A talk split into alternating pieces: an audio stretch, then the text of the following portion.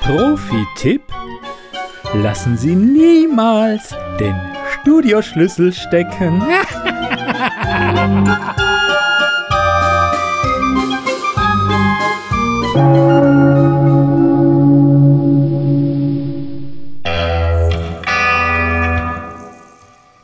Willkommen zum gehijackten Cluecast.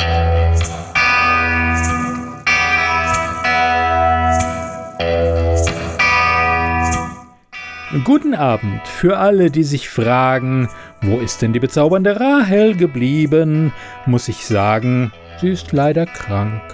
Und sie ist so krank, dass sie vergessen hat, den Studioschlüssel abzuziehen. Und da habe ich gedacht, das nutze ich doch, reiße den gelben Bleistift samt Weltherrschaft und Mikrofon an mich und übernehme den Cluecast. Zumindest für eine Episode. Und hier wünsche ich euch mit fantastiliardischen Grüßen viel Spaß mit der Kurzgeschichte.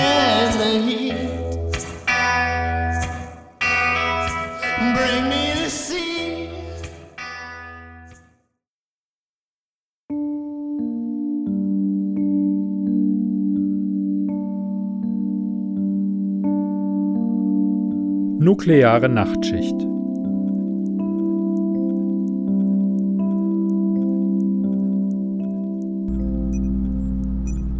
Müde lasse ich mich auf den Bürostuhl fallen. Zum wer weiß wievielten Mal heute. Der ewige Kreislauf von auf den Bildschirm starren, Kaffee trinken und Zigaretten rauchen zollt seinen Tribut in der Form einer leichten Magenverstimmung und weniger leichten Kopfschmerzen. Ob der Pizzakurier wohl auch zu einem Kernkraftwerk liefert, das mitten im Nirgendwo steht? Ich könnte argumentieren, der Verwaltungssitz von unserem Energiekonzern liege im selben Gebäude. Vermutlich würde die Furcht, einen Großkunden zu verlieren, den Manager ausreichend anspornen, einen Teenager auf einem Moped mitten in der Nacht durch die Dunkelheit tuckern zu lassen. Voller Vorfreude wähle ich die Nummer und gebe meine Bestellung auf. Ein Blick auf mein Handy neben der leeren Pizzaschachtel verrät mir, dass ich bereits seit 14 Stunden und zwei Minuten hier sitze. Und langsam aber sicher überkommt mich die Erschöpfung. Ich muss nur noch ein kleines bisschen länger durchhalten. Dann ist mein Tageswerk getan. Gott sei Dank ist Freitag. Vor meinem geistigen Auge latsche ich bereits in meine Wohnung, kicke die unbequemen Schuhe von den wunden Füßen, mache mir ein Müsli und werfe mich in die Badewanne. Ich werde unsanft aus meiner erfreulichen Zukunftsvision gerissen, als plötzlich die Beleuchtung erlischt und nur noch die grüne Notfallleuchte einen diffusen Schimmer verbreitet. Fuck! wettere ich los, als die Tür geöffnet wird und Bernard, ein weiterer Mitarbeiter, das Kontrollzentrum betritt. Abend. Ein Vögelchen hat mir gezwitschert, du würdest dich über etwas Gesellschaft freuen. Du meinst wohl eher, du willst nicht zugeben, wie hochgradig illegal es ist, während deiner Schicht einfach zu verschwinden. Frotzle ich halb ernst, halb scherzhaft. Denk bloß an Tschernobyl. Ach, lass mal. Eine Geschichtslektion kann ich jetzt wirklich kaum gebrauchen. Außerdem führen wir ja derzeit keinen Test durch. Stimmt auch wieder, seufze ich versöhnlicher. Sag mal, wieso hast du das Licht ausgemacht? Verwirrt zögert Bernard. Ich? Ich dachte, das warst du. Magst du dir die Sicherungen ansehen? Unsere Schicht geht bald zu Ende. Du weißt schon, die Ablösung soll nichts zum Nörgeln haben. Klar, etwas Bewegung wird mir gut tun.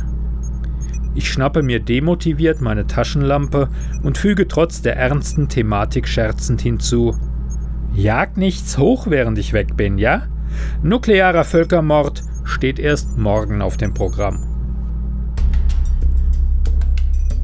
Dunkelheit umgibt mich.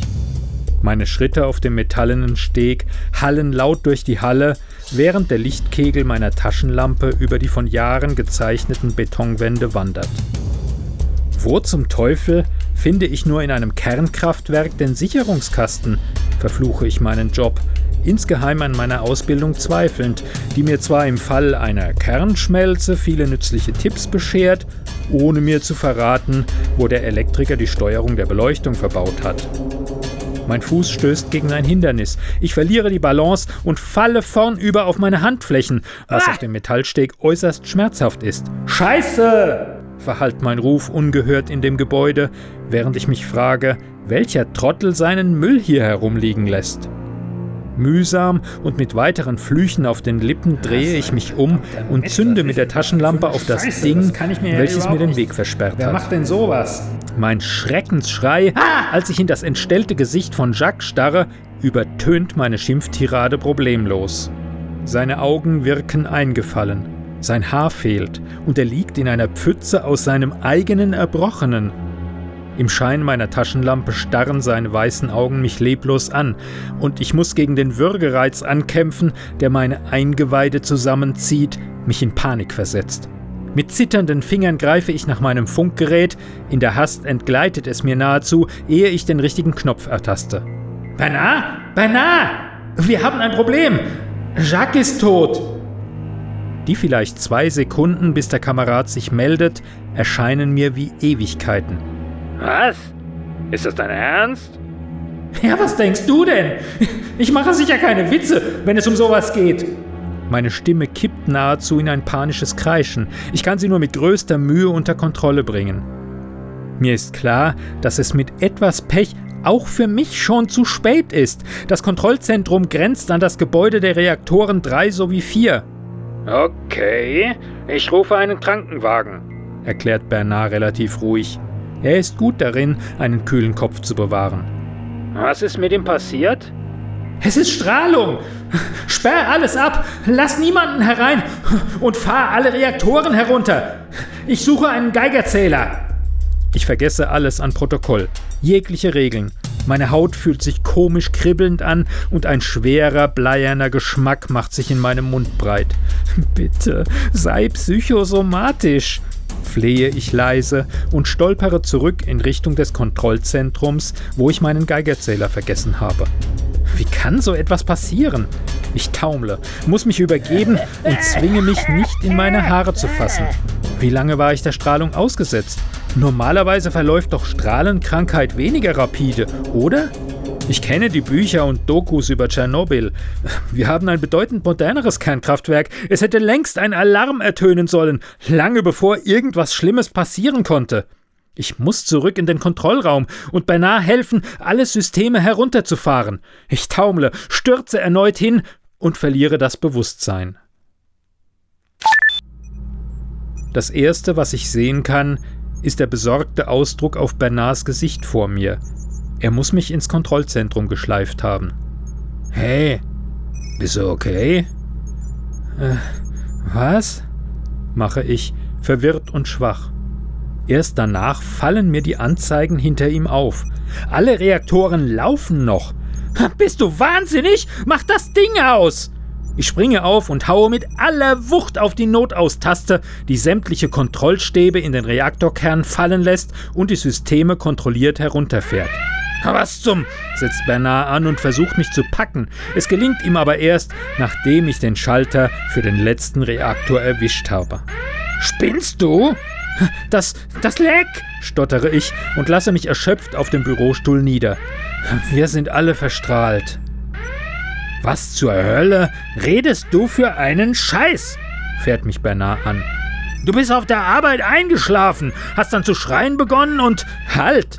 unterbreche ich ihn und bemerke im selben Moment, dass die Sparlampe in meiner Büroleuchte ihr warmweißes Licht verbreitet, als wäre nie etwas gewesen. Dann, dann gab es gar keinen Stromausfall? Bernard starrt mich ungläubig an. Du hast gerade sechs Reaktoren ausgeschaltet, du Spinner. Jetzt haben wir einen in der ganzen Präfektur.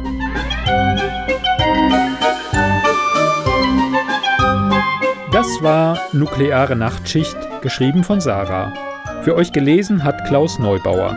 Diese Kurzgeschichte spielte am vorgegebenen Setting Energiekonzern und beinhaltete die Clues Thematik, Geschichtslektion, Müsli, Sparlampe und Vögelchen.